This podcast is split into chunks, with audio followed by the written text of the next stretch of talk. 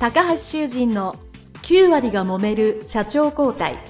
2代目社長のための事業承継の極意。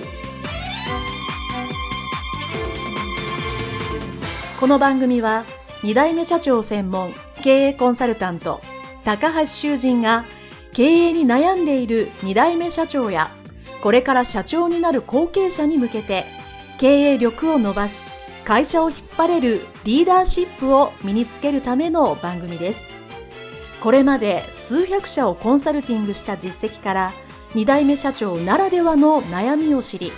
その解決のための独自理論によって2代目社長もまた従業員も幸せに仕事ができることを目指した内容です。皆さんこんにちは。次世代経営協会理事長高橋修人です本日は後継者後継社長のための私益教益公益についてお話をさせていただきます皆さんはですね事業承継する前か、まあ、事業承継された後で後継社長の方がいろんな状況があると思いますけども、まあ、会社を経営するリーダーであるということは変わらないわけですね。そうすると、毎年毎年頑張って会社を運営して経営して、利益を出すと、まあ、黒字にするというのがですね、ある意味使命というか目標になってると思うので、それは実践されてると思うんですね。当然、赤字では良くないので、黒字を実践されてると思います。では、その黒字は、お金で言えば、まあ、数字であったり、まあ、目の前にお金を積み上げるわけじゃないですけど、金銭的なものなんですけど、それは単純にお金だけの利益なのかそうなのかという話を今日はしていきたいと思います。そこでよく使われる益、皆さんが得るものに対して実は3つの段階があるっていうのはよく言われますね。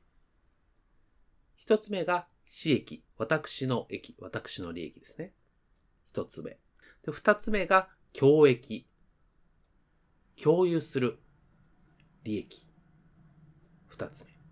三つ目が公益、公共の利益。三つ目になります。この三段階がありますね。まず、私益というのはですね、もうその名の漢字のごとくですね、私の利益なので、皆さんが、例えば経営を頑張った。一生懸命した。利益出た。ですね。皆さんのお給料が上がった。役員報酬が上がった。当然好きなものを変えたり。ですね。何かプレゼントできたりですね。ああよかった。自分のためになった。まあ、自分とあった家族ですね。自分の家族のために、家買ったとか、車買ったとかですね。奥さんに何かプレゼントしたもあるでしょうし、子供のね、教育になったもあると思いますが、自分の、まあ少なくとも家族の範囲の何かしら利益になってる。もちろんこれは、金銭的な利益っていうのはあると思うんです。それ以外にもね、私は重要だと思うのは時間的なものですよね。当然、会社を経営する、やっていく上で、その時間って非常に重要ですから、まあ、去年より今年に使える時間が増えるっていうのはですね、非常に重要ですね。あとはその自分の、いわゆる幸せに使えるための時間であったり、お金であったり、体験であったり、物であったりですね。そういうものが全て自分の利益になります。で、まずはやっぱここの私益っていうのをですね、クリアしなきゃいけないっていうのがですね、この2番目、3番目、教益とか公益に行くためにね、まず私益をね、自分の利益をまず満足させなきゃいけないっていうのは、これまず必要だと思うんですね。自分があまりお金も得ていないのに、まあ、教益他の人とか、他人のためとかですね、えー、世の中、公共のためっていうんですね。なかなか長続きしない。ですから、まず自分、そして自分の家族のため。これは私いろんなとこで申し上げてますけど、やっぱり人間、これは経営者とか後継者関係なく働いてる人みんなそうだと思うんですけど、まずは一生懸命働いて収入を得てそれを家族に幸せのために頑張ってるんだっていうのは、これはあの、共通だと思うんですね。なので、これをお聞きの後継者、後継社長の方はですね、当然、ご自身、ご自身の家族、ために一生懸命働いてらっしゃると思います。で、ただですね、この、地域から月の教益、共有の利益にステップアップしなきゃいけないんですけど、そこがなかなか難しいわけですよね。やっぱりどうしても自分自分になるわけです。そうすると後継者時代であれば、まだ自分が社長になってないわけですから、自分が社長になったらこうするんだとか、なんでこういうことができないんだとか、なんでこうしないんだっていうふうにですね、自分の利益、自分の希望ばっかりになるわけですね。そこではまだ途中なんだと。で、しかもそういう場合ですね、やっぱ問題を外に、自分ではなく他の人に責任があるように見えてしまうわけですね。思うように社内が動かない。じゃあ、社内の従業員が言うこと聞かないからダメなんだとかですね、設備が古いからダメなんだとかですね、借金が多いからダメなんだとかですね、大体他に責任をですね、なすりつけて、で、自分の、まあ、私欲が満たされないんだというロジックについつい考えてしまいがちですけど、そうじゃなくてですね、自分がどうするか。で、刺激を満足させて、で、これは、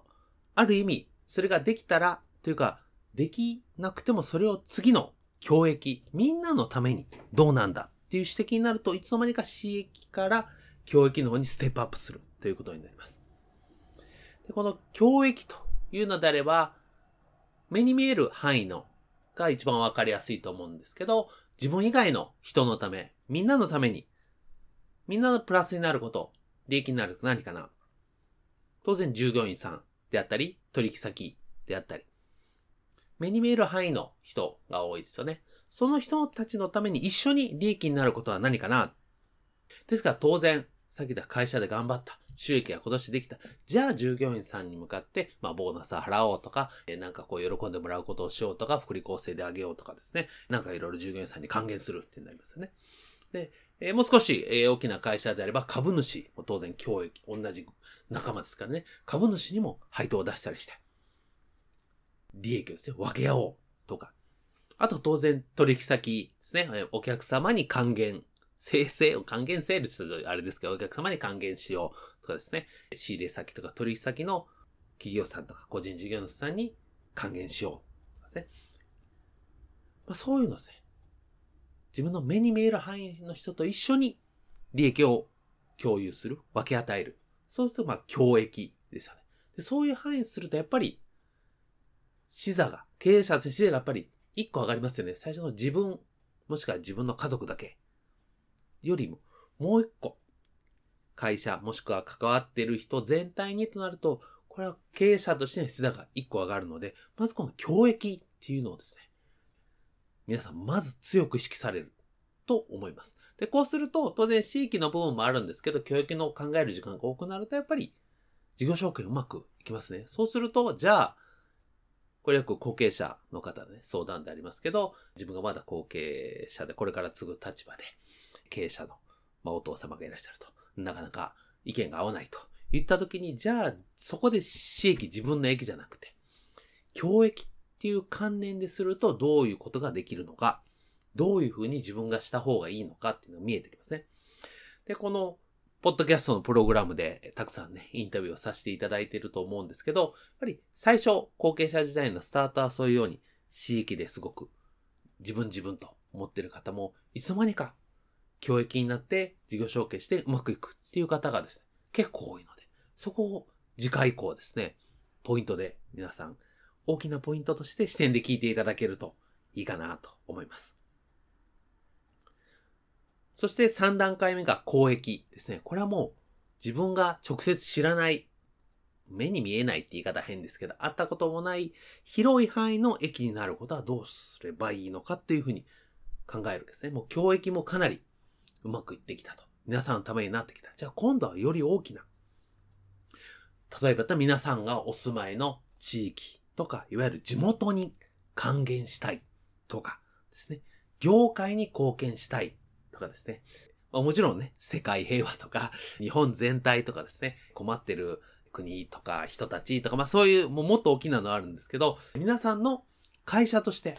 経営者、当然ビジネスに関わるものとして、皆さんの地域とか業界っていうのは切っても切り離せないわけですが、そこに何かしら貢献しよう。で、その貢献は、この教育までであれば何か渡したことに対して直接的に自分、もしくは自分の会社に帰ってくることもありますけど、公益であれば、地元に何か貢献したとして直接何かが返ってくるわけじゃない。間接的には返ってくるかもしれませんけど、直接的にはないんだ。それでもいいんだと。この公益、皆さんのために、この地域、この業界のためにするので、直接的には返ってこない。もしかしたらずっと返ってこないかもしれない。何かしら使うわけですからね。皆さんのお仕事で得たものを何かしら金額、経済的なものかもしれないし、時間かもしれないし、知恵かもしれないし、えー、技術かもしれない。何かしら関係するけど、それは直接に返ってこないかもしれないけど、それでもいいんだと。今まで散々自分たちがお世話になったから、それを恩返しするんだということで交易をするという方がですね、いらっしゃいますね。だからある程度、今度教益、2番目のところを満足したら、今度さらに広い交易ということになります。なので、えー、皆さんが後継者は後継者長として活躍されていて、当然、私益を満足させて、教益もですね、できて、最後に公益ですね。最終的には公益ばっかりになるとまたこうビジネスとしてね、難しいんで、この3つのバランスだと思います。なので、えー、どこに自分が今向いてるか、どこを重要視してるかってやっぱ自覚する必要があると思うんですね。ただし、公益、3番目まで行くとですね、当然経営者の視座っていうのがやっぱ変わってきますよね。自分の会社に関わる方の2番目の教育から、さらに見えないこの地域とか業界全部のためにこういうふうにしたいんだ。起業する方とか、まあ、社会起業家、社会的な問題を解決するためにビジネスの書を使っている方なんか、特にね、一番最初からこういうの大きいのがありますよね。で、もちろんそれはそれで素晴らしいんですけども、そこまで思わなくてもですね、皆さんがやっぱり長くその地域で会社経営されてる、ね、事業承継するって方は長くその地域で、もしくは業界で活躍されてる会社なわけですから、多分自然と何かしら恩返ししようっていうのが DNA の中に、会社の風土の中にありますので、ぜひぜひ、その、公益、そして教益ですね、2番目のところを意識しながら、後継者後継社長の方がこれからどうするか。まあ、経営計画も含めて考えられるのが非常に重要になります。で、そこでセルフチェックで、あれ、今自分はこの経営計画を書いてる。数字も書いてる。やることも決めてるけど、これって、私益の視点で見えてるのか、教益の視点で考えてるのか、公益なんだろうか。これセルフチェックすることが重要ですね。で、先ほど申し上げた通り、どれかが良くてどれかがダメだってわけじゃありません。重要なそのバランスです。ちゃんと、その皆さん考えてるこれからの会社の方向性がこの3つの駅のバランスがちゃんと自分で分かりながら取れてるか、考えてるか、そしてそれを分かりながら今度は伝える側になりますから喋れるかということが重要になります。なので、後継者、後継社長の方はビジネスの得るその利益に対して私益なのか、教益なのか、公益なのかっていうのですね、よくよく意識して活動される。そうすることによって、経営者、後継社長として、ランクがどんどんステージアップできるということになりますので、ぜひ、意識をしてやっていただきたいと思います。それでは今回はここまでとさせていただきたいと思います。お聴きいただきどうもありがとうございました。ではまた次のプログラムでお会いしましょう。失礼します。